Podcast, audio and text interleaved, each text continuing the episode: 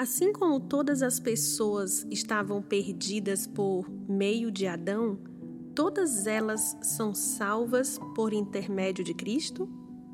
Não, apenas aquelas que, após ouvirem a mensagem do Evangelho, reconhecem seu completo estado de rebelião e indiferença para com Deus e, mediante a fé na obra da cruz feita por Jesus Cristo, o confessam como Senhor e Salvador das suas vidas.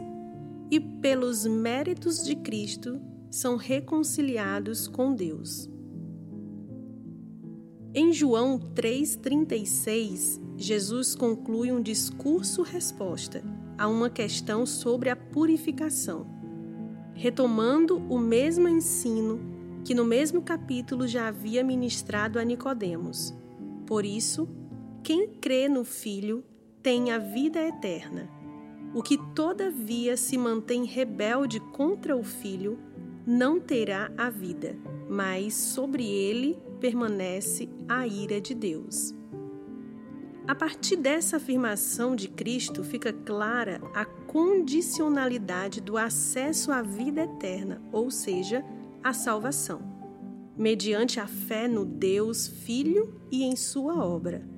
Portanto, embora em sua morte Jesus tenha adquirido o direito de remover o pecado do mundo, conforme as palavras de Paulo aos Romanos 5,17, somente aqueles que creem podem desfrutar das riquezas da sua graça salvadora e herdar as promessas de vida eterna.